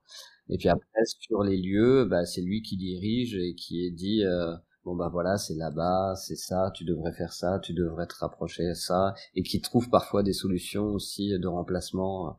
C'est une sorte de mélange entre... Euh, parce qu'il y a un peu de travail de prod, t'as un peu de travail d'assistant réel, euh, sauf que c'est juste un spécialiste, quoi. Un spécialiste d'un endroit qui est capable Tu pourrais pas amener un assistant réel ou un, un assistant prod sur un lieu comme celui-ci et lui demander d'arranger certains problèmes, surtout s'il connaît pas l'endroit. Bah, le fixeur, là, lui, pour le coup, bah, c'est différent parce qu'il a vraiment la connaissance du lieu, quoi. Et c'était mon cas, et moi j'avais déjà réalisé le doc. Euh, d'ailleurs, ça a pas, été dit, mais le doc, il a été diffusé sur la, chaîne norvégienne, euh, la principale chaîne norvégienne qui s'appelle la NRK. Euh, qui a été acheté du coup par par la NRK et, euh, et donc voilà et le film euh, il avait eu une petite vie et le doc et le réalisateur était tombé dessus et tout. Donc il savait que j'avais déjà réalisé un film quoi de 52 minutes. Et donc du coup il se sentait un peu sécurisé parce que pour le coup il a rencontré aussi des personnages que j'avais déjà exploités. Enfin bon voilà. Et je l'ai amené je l'ai je l'ai amené un peu dans tous les endroits euh, un peu euh, un peu value, on va dire. et, puis voilà. j'ai fait trois semaines euh, de fixing, euh, de fixing là-bas. Euh. et j'ai découvert encore d'autres trucs que j'avais pas découvert d'ailleurs sur mes, enfin sur mes précédents, précédentes venues quoi. Il y a eu il y a quand eu des endroits où, voilà, où je suis content d'avoir été. Mais c'était plutôt des, des endroits à l'extérieur quoi. Pas, pas en ville. En ville, j'avais rien découvert de plus quoi. Ok, ouais, donc ça t'a permis de voir, un, de voir un peu plus de choses à Svalbard. Ouais, des, des, euh, des, on a fait des petites, euh, des petites sorties euh, pour voir un glacier, pour, pour voir la ville. Il y, y, avait un petit, petite colonie euh, minière euh, au sud de, de Longyearbyen. Je me, je me souviens déjà plus de, de son nom parce qu'elle a en fait elle a disparu. Euh, elle est, elle n'existe plus maintenant. Pour avoir une idée, combien combien fait la superficie de de, de la principale île des Svalbard, là où il y a Longyearbyen Le Spitzberg, tu veux dire? Bah, Parce que là, quand on parle des Svalbard, il y a plusieurs îles ça fait le Spitzberg, là où il y a Longyearbyen, euh, je, dirais à peu près, je sais pas, 40, 45 000, tout dans le genre. Kilomètres carrés, j'entends. Ok. Ouais. Ok. C'était pour avoir une ordre, une ordre d'idée du territoire en fait à explorer. Avec tous les archipels, hein, tu, tu dois être pas loin de, ouais, de 60 000, 60 000 km carrés, j'imagine, un truc dans le genre. Ok. Je sais pas, je sais pas si les données sont bonnes, mais par rapport à ton expérience que tu as eue au Svalbard, qu'est-ce que tu en as tiré de ça? Est-ce ouais, quelle a été ouais, c'est ça. Qu'est-ce que tu as tiré de ton expérience au Svalbard, de, des, semaines passées là-bas? Bah, ça va te faire bizarre, mais euh, j'adore l'endroit. Euh, je m'y souvent, je m'y suis souvent projeté en me disant bah tiens, j'achèterais bien une petite bicoque là-bas parce que franchement les, enfin les euh, les, les baraques là-bas, enfin les enfin les Norvégiens ils savent ils savent construire tu sais, ils ont une euh, ils ont une vision de l'architecture qui est assez euh, assez particulière. Ils, ils regardent d'abord la vue que que tu auras et puis après ils construisent la maison tu vois ah ouais. et ça c'est assez euh, c'est assez représentatif. Quand tu vas au Svalbard tu vois bon bah, pas toutes hein, mais même enfin j'ai été en Norvège dans à l'extrême nord de la Norvège et tout ça etc j'ai vu des endroits où où tu sens très bien que c'est la vue qui a imposé en fait la le comment dire le, la, bah, la construction de la maison quoi. Et euh, ouais moi je enfin je, trouvais qu'il y avait une telle qualité de vie là-bas une telle euh, enfin l'endroit je suis tombé amoureux euh, de l'endroit je trouvais ça je trouve ça incroyable. Même même avec tous ces paradoxes environnementaux euh, ça reste quand même un endroit hors norme. Euh, et t'as constamment envie d'y retourner tu sais pas vraiment pourquoi parce que peut-être parce que une fois que tu y es, euh, tu te sens, tu te sens à part, tu te sens privilégié, tu vois. T'as as, peut-être l'impression d'être dans un endroit qui euh, qui est pas accessible à tout le monde, alors que carrément que si, quoi, tu vois. Mais euh, je sais pas, tu te sens spécial peut-être. et donc du coup, ce sentiment-là, bah tu tu veux toujours le, tu vois, le réactiver, quoi. je pense. Euh, donc bref, ouais, c'est, il y a ça et je m'y, je m'y voyais m'y habiter, je m'y sentais bien. Enfin, à chaque fois j'y suis allé, euh, j'étais vraiment, j'avais mes repères, euh, je savais où aller boire mon café, euh, je, je commençais à, à, connaître des gens, donc c'était, euh, c'était vraiment une vie de petit village où vont bon train les rumeurs d'ailleurs. ça c'est comme au village, mais tout le monde connaît tout le monde, c'est incroyable quoi. Et euh, donc les enseignements, ben, quoi que je suis tombé amoureux de cet endroit, que je me que je me serais bien projeté à, y, vivre, alors que les Norvégiens, on, peut pas dire qu'ils soient d'une d'un accueil euh, vraiment euh, incroyable avec les avec les étrangers. Hein. Euh, mais bon, ça c'est encore ça c'est encore autre chose. On est presque même, j'allais dire, on est presque parfois méprisé, tu vois. Ah ouais? Ouais, je pense que ça doit être, euh, ça doit être un peu ancré dans la culture scandinave en, de manière générale. Alors euh, il y a il y a cet effet de, tu sais, les Norvégiens pendant longtemps ils étaient ils habitaient comme leur euh, leur comment dire leur territoire est super euh, est super grand. La Norvège est pour peu d'habitants. Donc euh, les premiers voisins c'est à 3 4 km pour chacun tu vois. Donc il y a ce côté un peu rustre isolé isolé. Ils sont ils sont solitaires. Ils sont bon bref. Donc ils sont un peu froids quoi. Bon on peut on peut mettre ça sur le dos de de, de, de la génétique, mais euh, mais je crois qu'il y a aussi autre chose, c'est que ils ont un cadre, ils ont une qualité de vie et un statut de de vie qui est pas du tout euh, le même que le nôtre, un statut social qui est pas du tout le même que le nôtre. Le le salaire moyen là-bas, il fait euh, je sais pas fois 3 fois 4 euh, de la France quoi. Enfin euh, et donc du coup, ce côté-là, tu le ressens quand même. On a l'impression, même presque, que pour les Norvégiens, la France c'est un pays du tiers monde, tu vois. Ah oui, quand même. Ah ouais, ouais. Je pense qu'il y a ce regard-là, alors que ce regard-là, il est tout neuf, en tout cas pour les Norvégiens. Et je pense qu'ils ont dû le subir. Au, euh, Enfin, là, je te dis peut-être des conneries. Hein. Mais euh, ils ont dû peut-être le, le, subir avec les, les, Suédois parce que pendant longtemps, la, la, le pays le plus riche de la Scandinavie, c'était les Suédois.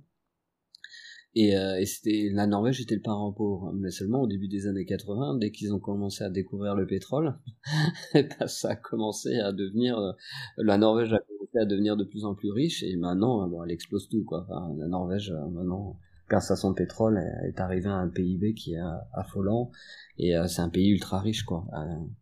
et donc peut-être que ouais cette petite revanche sur la vie, tu vois, ils la font vivre un peu à, à, à, tous les gens. Et puis ils n'ont pas l'habitude de l'immigration aussi. La Norvège c'est quand même un pays qui a euh, voilà où c'est ce phénomène est tout nouveau donc du coup ils n'ont pas l'habitude comme nous quoi tu vois qui, euh, l'immigration a commencé euh, bien bien plus tôt et nous c'est un phénomène neuf je dirais euh, où vraiment c'est c'est vraiment probant je dirais ça fait ouais 15 20 ans même pas et donc du coup ça devient même pas un problème de société mais tu vois que ça ça les fait travailler un petit peu ouais les norvégiens et, ce qui m'a aussi surpris aussi, même si euh, mon doc parle de ça, c'est qu'on s'imagine que, et comme les Canadiens, je pense, hein, j'imagine, et comme peut-être tous les tous les pays un peu du Nord comme ça, on, les imagine proches de la nature, euh, amoureux de la nature et tout ça, etc. Ce est le cas.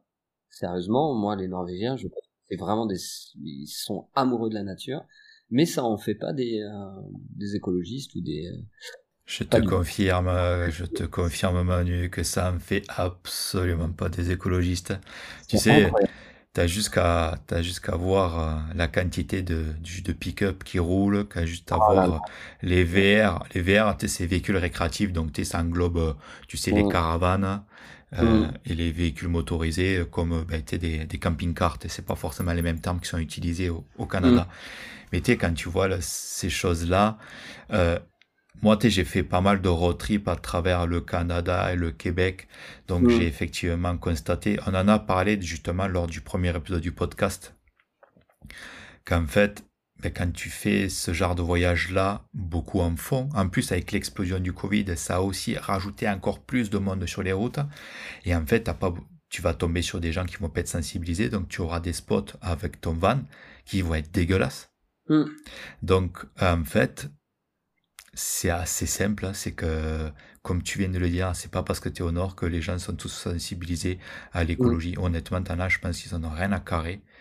Et, et c'est comme ça et ça changera pas. Tu sais.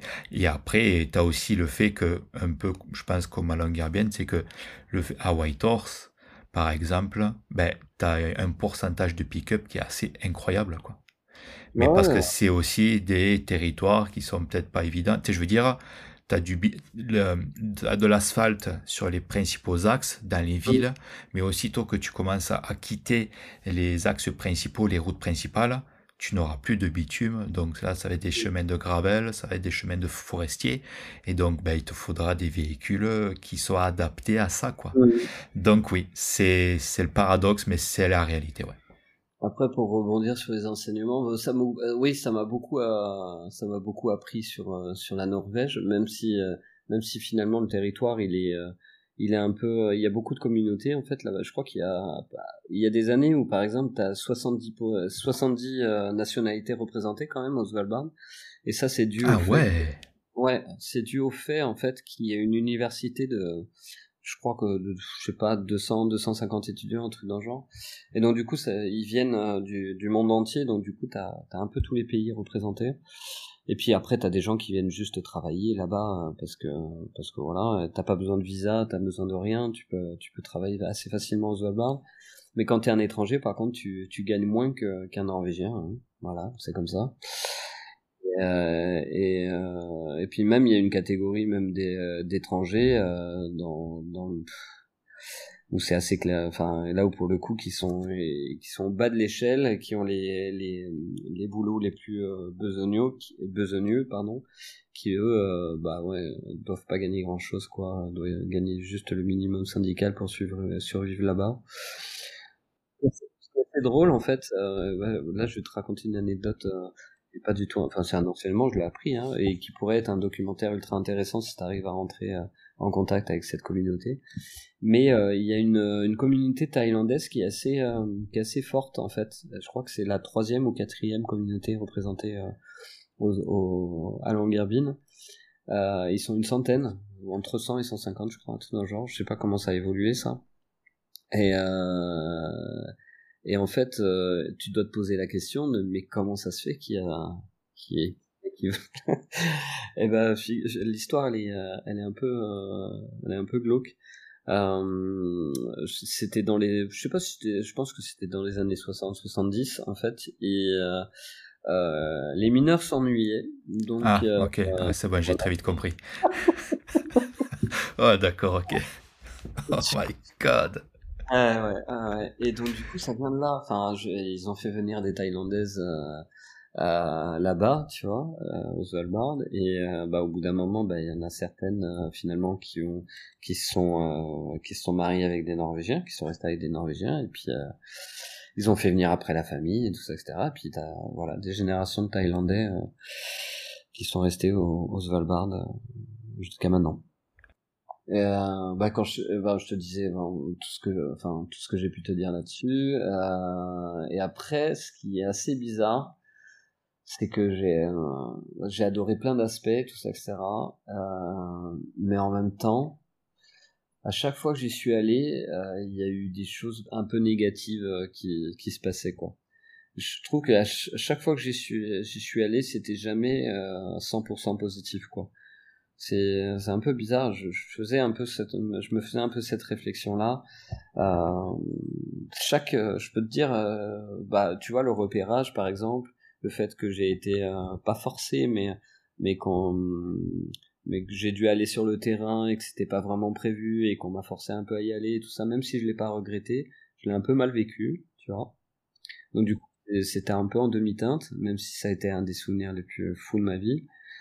Euh, mais euh, mais je l'avais mal enfin je l'avais mal appréhendé j'avais j'avais peur des situations que je pouvais rencontrer là-bas. Enfin bon j'étais pas j'étais pas si bien euh, pour, pendant le tournage, c'était un peu spécial aussi. Euh, les personnes avec qui je avec qui j'étais parti, ils étaient à un stade de leur vie où euh, où euh,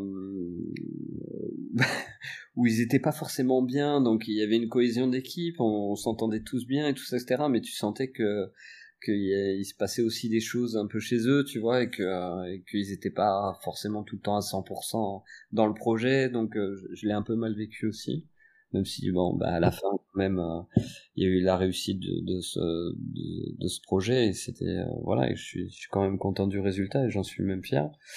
Mais c'est bizarre les la, deuxième si peut-être la la deuxième le deuxième tournage c'était un peu mieux parce qu'on était que deux et au final on a découvert enfin là sur cette deuxième session on a découvert tellement de choses c'était quand même assez sympa.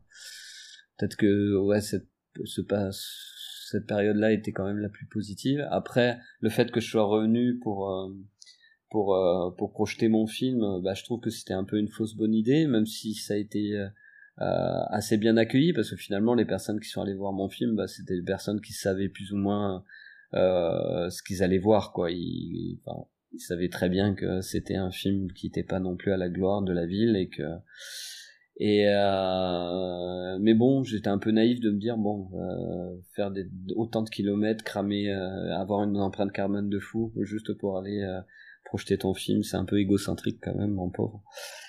Et, euh, mais je l'ai faite, je l'ai fait. Je, enfin, je suis quand même, je suis quand même content de l'avoir fait parce que je me souviens d'ailleurs pour la petite anecdote qu'il y avait dans la salle, on m'avait dit que sur la première séance, qu'il y avait des espions de la mairie pour voir comment comment tourner tu vois en fait il y, avait, des gens qui avaient été envoyés comme ça euh, pour voir euh, comment bref c'était drôle. Et mais mais rétroactivement tu vois je me dis merde euh, enfin t'as fait des kilomètres pour ça quoi alors que bon t'aurais pu l'envoyer par le net ils ont la fibre après tout voilà. Et, euh, bah, le fixing, je t'en avais parlé un peu hors, euh, hors interview. Enfin, euh, moi je trouve que ça, ça, ça avait pas, ça a pas matché quoi. Ça, ça a pas bien, pas bien fonctionné. tout ça parce que peut-être aussi je travaillais avec un réalisateur et que moi j'étais réalisateur moi-même, donc il y avait un peu ce reflet là qui, qui se faisait. Et puis bon, ça a pas, ça a pas matché, mais ça arrive. Et, et puis et après, euh, bah, ma dernière, euh, ma toute dernière, euh, mon, ma toute dernière expérience au Svalbard, c'était une expédition avec des scientifiques et ça s'est, ça s'est mal, ça s'est mal, ça s'est mal fini. enfin, ça s'est mal fini, je suis pas mort, hein, je suis là. Mais, euh, mais j'ai été rapatrié, tout ça, c'était un problème de santé sur les, euh, sur le, sur le terrain et tout. Donc c'était, c'était pas drôle. Et, euh, c'était une, nouvelle fois un peu, un peu négatif en demi-teinte. Et euh, c'est assez bizarre, hein, tu vois, que je sois aussi euh, accroché à cet endroit, alors que finalement toutes les expériences que j'ai eues là-bas, à part le côté incroyable de tout ce que j'ai vu, euh, après, comment moi je, je, me sentais après, euh, c'était un peu une demi-teinte, c'est bizarre.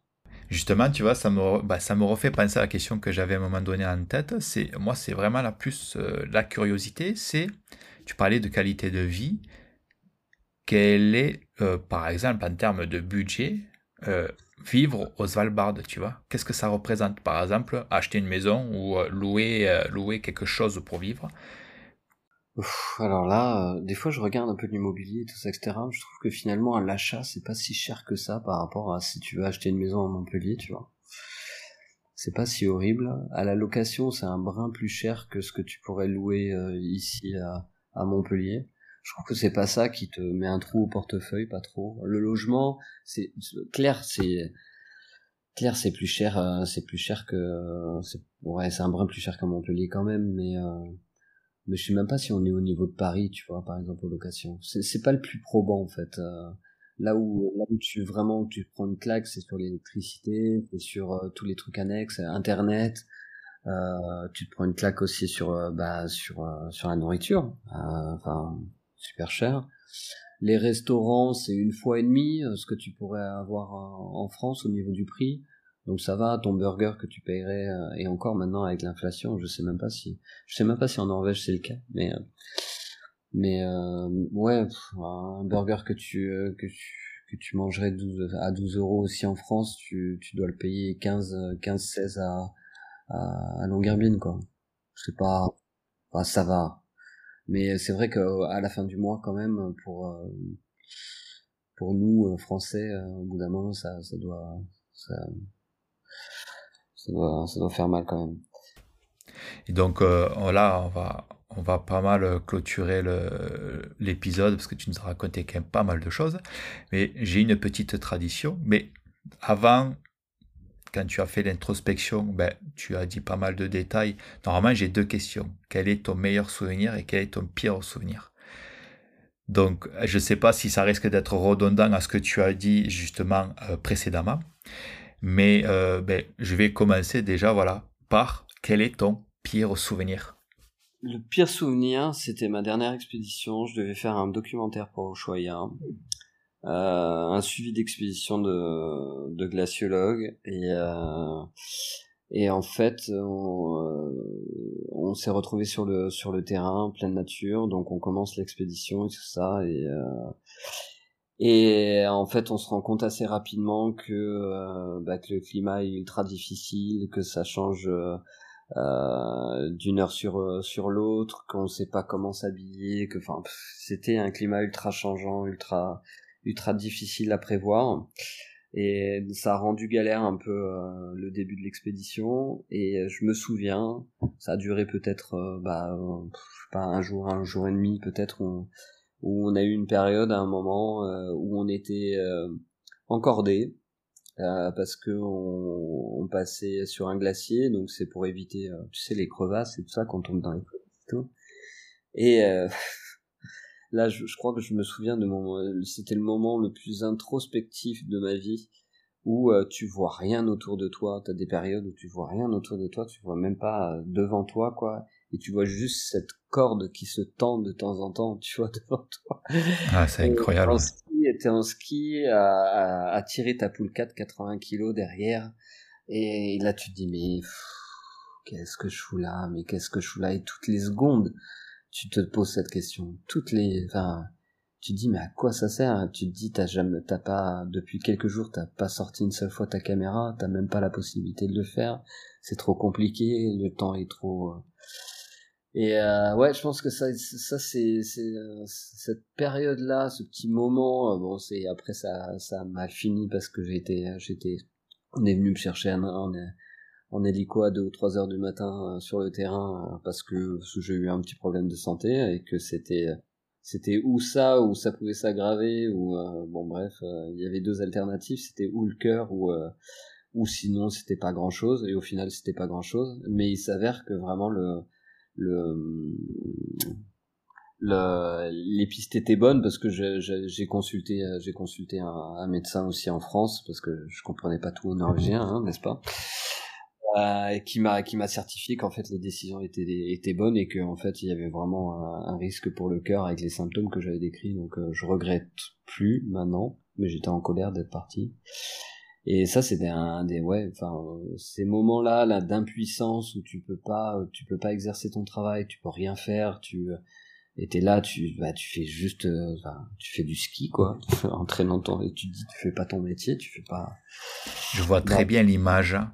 Quand tu me le dis là, je vois très bien l'image de que tu vois rien autour et que tu vois la corde juste. Non mais vraiment, j'ai cette image dans la tête de voir la corde qui se tend, qui se détend, qui se tend, qui se détend, et que toi, tu n'as aucun contrôle de ce qu'il y a autour. C'est purement visuel là. Bah, de toute façon, en même temps, c'est pas pour rien. j'ai ressenti un peu la même impression que j'ai eu sur la sur la plage la première fois qu'on m'a débarqué euh, tu vois en pleine nature aux Albardes c'est que voilà, après je me suis euh, toutes mes peurs avaient disparu quoi. Je prenais les choses une à une comme ça naturellement sans penser au danger ni rien tu vois. Par exemple, euh, quand, quand j'étais au-dessus du glacier, euh, je pensais pas du tout une seule seconde aux crevasses. Je euh, j'avançais sans, sans, sans véritablement avoir peur de, de la, bah, peut-être de probables conséquences ou, c'était un peu bizarre, J'étais, je, ça m'a surpris de réagir comme ça, d'être, finalement, de me dire, bon, bah, de toute façon, tu y es, donc, ça sert à rien, tu vois, ça sert à rien d'avoir peur ou de, de continuer à psychoter. Maintenant, enfin, avance et puis on verra bien, quoi. Et euh, ouais, ça c'était le, le, peut-être le pire moment. Le pire moment aussi, c'était ouais de le, le rapatriement et d'être parti, euh, d'être parti, de pas avoir pu, euh, bah, d'être impuissant. J'étais en colère parce que je pouvais, je pouvais rien faire. En fait, je, je voulais tourner, mais je pouvais pas. Je pouvais pas sortir ma j'avais, j'avais pas le temps pour c'était euh, le climat était horrible euh, il y avait plein de choses qui étaient pas faites en tout cas pour faire euh, pour faire un documentaire il y avait rien qui était qui était calculé pour c'est là c'est là que tu te rends compte que justement les territoires du nord de ce genre de d'expédition ben ça pardonne pas hein. Ah ben hein, c'est une préparation qu'il faut incroyable qu'il faut un mental aussi et c'est ça ça pardonne pas ouais. Bah tu vois, enfin là pour le coup, euh, je, euh, je, je, pensais pas que ça serait ça qui m'arriverait parce que je pensais autant que j'allais être à la ramasse au point de vue physique, que j'allais être euh, peut-être, je sais pas, fatigué ou que je pense, j'ai pensé à plein de choses où j'avais, où je me suis dit tiens tu tiendras peut-être pas la route, mais en fait c'était pas le cas. Enfin les jours s'enchaînaient et au final je me disais bon bah physiquement tu tiens la route, t'es fatigué mais comme tout le monde. Euh, enfin, ça allait bien, quoi. Enfin, juste, euh, ouais, je pensais pas que ça allait, euh, ça allait être un petit problème de santé, quoi, qui avait l'air minime comme ça et qui finalement m'a fait, m'a fait stopper direct l'aventure, quoi. Ok. Donc pour, pour finir sur une note un peu plus joyeuse, quel a été ton meilleur souvenir? Ça n'a rien à voir, mais rien à voir l'Arctique ou avec Longyearbyen ou autre je, je, me souviens m'être senti ultra bien euh, dans une situation euh, qui qui qui est pas folle quoi tu vois vraiment. Et euh, et c'était ma première session de repérage. C'était du coup la deuxième la deuxième semaine de mes 15 jours. Je visite pour la première fois l'université de de du Svalbard et, euh, et donc du coup, euh, là il y a, y a des Françaises euh, qui m'ont fait visiter, qui faisaient des études euh, donc du coup à l'université et qui m'ont dit, il y en a une en tout cas qui m'a invité euh, à venir à ce qu'ils appellent, je sais pas, pas le Tacos Friday, mais en tout cas en gros c'est tous les vendredis, ils, ils faisaient une sorte d'apéro à l'université, tu vois. Et, euh, elle m'a dit viens et tout, c'est super sympa, il faut que tu viennes et tout. J'ai fait bon, bah allez, euh, pourquoi pas, hein, même si. Et donc du coup, je me rends là-bas et je découvre cette université et tout. Et, euh, et je découvre l'endroit où ils ont, où ils font ce, ce, ce, ce, truc là. Et, euh, et en fait, c'était une sorte de, de vue panoramique en fait sur le fjord du, de, de, de Longyearbyen et euh, t'avais une vie vraiment ultra privilégiée, tu vois. Et tu rentres là-dedans, t'avais un, un, un feu central euh, qui euh, qui crépitait, tu vois, t'avais toute une ambiance, t'avais euh, des, euh, des groupes de jeunes à droite à gauche, euh, enfin d'étudiants, tu vois, qui, qui parlaient entre eux. Il y en a qui jouaient de la guitare, il y en a qui et t'avais cette vue qui était incroyable, imprenable, où tu disais waouh. Et on était en fin de journée un peu, il y avait encore cette belle lumière et tout. Et je suis rentré dans cette ambiance et euh, je sais pas, j'étais heureux, je me dis, putain, mais quelle chance ils ont. J'étais là et dit, mais c'est incroyable, ils doivent plus se rendre compte, tu vois, de la chance qu'ils ont, quoi. C'était des, étudiants, dans l'université la plus au nord du monde, ils avaient un panoramique de ouf sur un, sur un paysage à couper le souffle avec des couleurs incroyables. Ils étaient là, ils faisaient leur petite soirée étudiante. Je dis, bah, incroyable. Et j'étais sur le cul pendant, pendant, quelques minutes comme ça où j'étais bien je me disais, mais qu'est-ce que j'aimerais être à sa place, à leur, à leur place, à leur âge, faire ses études dans cet endroit, quoi, tu vois. Tellement sur le cul. Et, euh, et, voilà pourquoi je te dis euh, c'est complètement con parce que parce que j'ai vu tellement de choses incroyables là-bas et je te raconte une anecdote de plénitude euh, tu vois. Et ouais mais comme quoi regarde si tu me la racontes et si quand je t'ai posé la question si tu l'as trouvé au bout de quelques secondes c'est que ça t'a marqué quand même. Ouais, parce que parce que peut-être parce que aussi c'était une des premières fois où peut-être je me retrouvais dans dans ce, bah, avec ce sentiment-là, alors que j'avais fait quand même la, semaine en extérieur, mais on avait eu un on avait eu un sale temps, on n'avait pas eu des belles couleurs et tout ça, mais j'ai vu plein de trucs euh, sympas aussi. Mais là, à ce moment-là, peut-être que j'avais, enfin, après ça dépend de l'état psychologique dans lequel tu te trouves à ce moment. C'est au moment où tu vis ça. Et, euh, et c'est vrai, c'est une anecdote qui est complètement euh, finalement banale, mais euh, tout, tout le contexte était était incroyable quand je l'ai vécu, quoi. Voilà. Ok. En tout cas, Manu, merci, merci de nous avoir raconté toutes ces histoires. Ouais, et je t'ai rien raconté en fait. Je t'assure, je t'ai rien raconté. En fait, tu sais, j'ai l'habitude de faire des à la suite de ce film, j'ai l'habitude de faire des, euh, des débats à projection, tu vois, donc on me pose plein de questions et tout ça, ça sur le film ou, sur la vie là-bas et tout, et je me rends compte que j'aurais pu t'en dire. Euh, et je, je t'ai même pas dit les trucs les plus finalement les plus évidents euh, de vie de vie là-bas, tu vois. Ne serait-ce que par exemple, je te bon, je, on va pas faire la liste maintenant, on va pas refaire le, le truc, mais tu vois, je t'ai même pas dit que par exemple, t'as pas le droit de sortir de la ville, tu vois tu peux pas sortir de la ville si t'es pas armé, par exemple. Ah, mais ça, tu vois, ça ne met. tu vois ce que tu me dis. Alors, les auditeurs, peut-être que eux, ça va être une surprise. Moi, ça ne me surprend pas. Ah. Ça me surprend pas parce que justement, tu es entouré, euh, tu es sur un territoire d'ours polaires et je sais très bien, parce que tu es, nous, au Yukon, on a, on a les, euh, des, des ours noirs, des grizzlies. De toute façon, même généralement, au Canada, c'est le Canada, il y a des ours noirs et des grizzlies, donc on a toujours quand même une sensibilisation à ce niveau-là. L'ours polaire, naturellement, ben non, parce que ça va être beaucoup plus au nord, donc nous, on le, on le voit, on le verra pas, en fait. Mais moi, j'ai toujours eu cette curiosité à travers des reportages, des choses que j'ai vues, tu sais. Et donc, je sais très bien que l'ours polaire, c'est l'un des, mammifères terrestres, en fait, les plus dangereux, en fait. Ah Parce que justement, l'ours noir et le grizzly, tu es quand même capable d'avoir un comportement justement pour éviter des accidents. Que l'ours polaire, j'ai souvent entendu à travers les documentaires ben, que lui, euh, il est quand même pas très docile et justement qu'il te faut une arme avec toi pour te protéger, quoi. Que les autres, t'as pas besoin. Mmh. Mais après, il est peureux hein, quand même, l'ours polaire. Il t'attaque seulement s'il a faim, s'il est malade ou s'il peut t'attaquer un peu par surprise. Mais euh, mais sinon, euh, si tu le vois arriver, il y a des protocoles euh, et, et normalement, il s'approche plus. Enfin, au bout du deuxième ou troisième protocole de distance, il, il s'approche pas quoi. Il, il détale quoi. Est-ce que tu en as rencontré un? Non.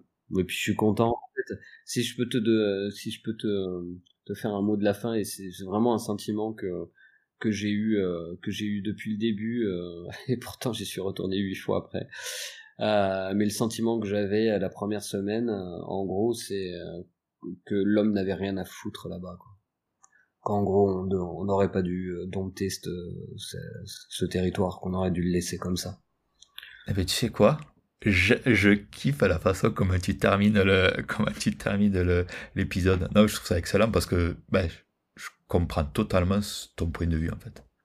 Ben, en tout cas, Manu, je te remercie vraiment pour, euh, pour l'épisode, pour cet échange.